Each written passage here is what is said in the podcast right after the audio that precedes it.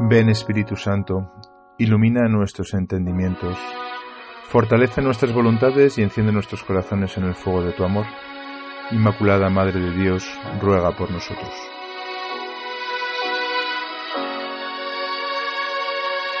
Queridos hermanos, inmersos ya en el tiempo ordinario, la palabra de Dios de cada día nos va proponiendo textos para meditar. En la oración de hoy les propongo que meditemos tanto en la primera lectura como en el Evangelio. En ambos se nos muestran eh, dos personas.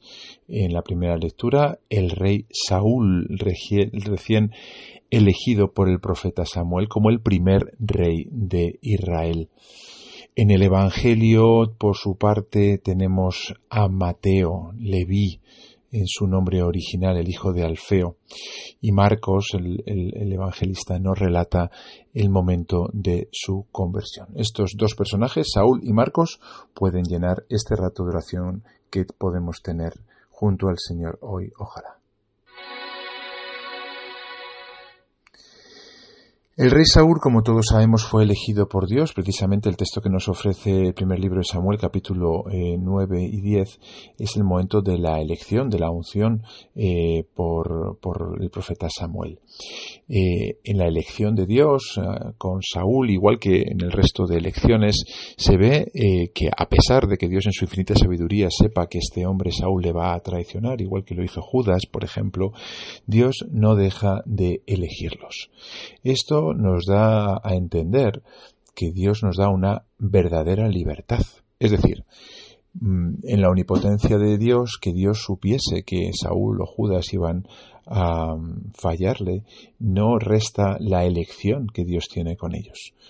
Eh, Dios nos da una verdadera libertad y la presencia de Dios eh, no elimina eh, la, verdadera elección y el verdadero trato con nosotros con todo su amor que no lo quita ni lo ni lo ni lo disminuye con estas dos eh, personas no em, precisamente tenemos el contrapunto de, de, Saúl y de Judas en, David y en, Mateo, que precisamente se nos, se nos presenta.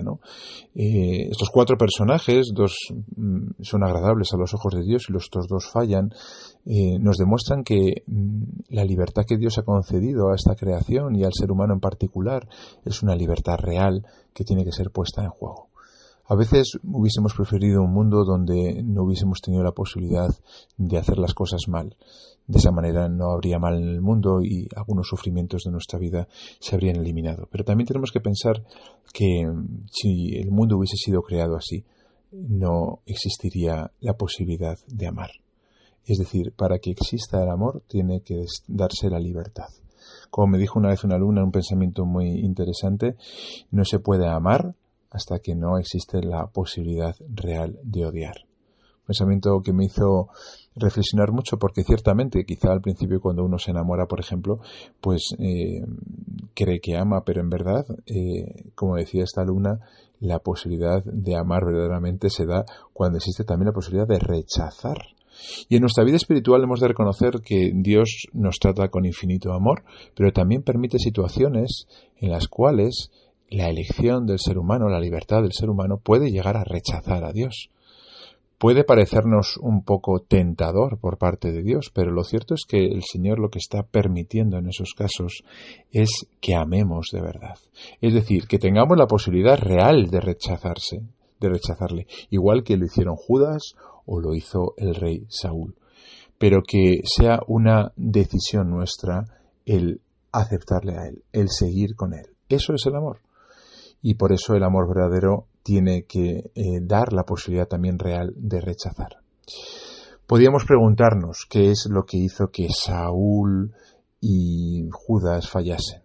O mejor dicho, podemos preguntarnos qué es lo que hizo que eh, Mateo y David fuesen agradables a los ojos de Dios.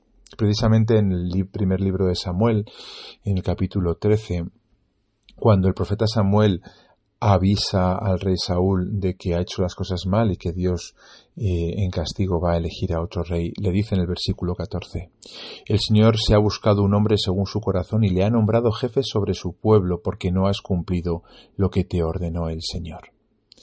Se trata, por tanto, de ser eh, hombres y mujeres que tengan el mismo corazón de Dios, el corazón de Cristo, aquel que desde que ha comenzado el tiempo ordinario estamos contemplando, ese niño que se nos ha regalado en Navidad y del cual queremos aprenderlo todo. Eh, queremos pensar como Él, queremos sentir como Él, queremos decidir como, Él, queremos hacer lo mismo que Él haría en nuestra situación, tener el corazón de Dios. Para eso eh, la palabra nos da una pista y es el cumplir los mandatos del Señor. No somos en esto eh, puritanos que, creamos que por fallar un mandamiento o la ley del Señor eh, Dios nos va a castigar, sino que nuestra intención a la hora de cumplir los mandatos de Dios es precisamente esta, tener el mismo corazón de Dios, tener la misma manera de pensar, de sentir, de actuar. Queridos hermanos, estos hombres que nos aparecen hoy en la palabra de Dios son para nosotros un modelo de cómo ejercer nuestra libertad, de cómo amar a Dios, de cómo no escandalizarnos porque en algunos momentos de nuestra vida existe la posibilidad de fallar, como lo hizo David también y como lo haría Mateo tantas veces, pero de a lo largo de nuestra vida seguir enamorándonos de Dios, seguir eligiéndole a Él y por tanto eh, hacer lo mismo que Dios hace con nosotros, amarle a pesar de la posibilidad que tenemos real también de rechazar, como de hecho hicieron Saúl y Judas, Dios mediante, no nos pase a nosotros. Que Dios les bendiga.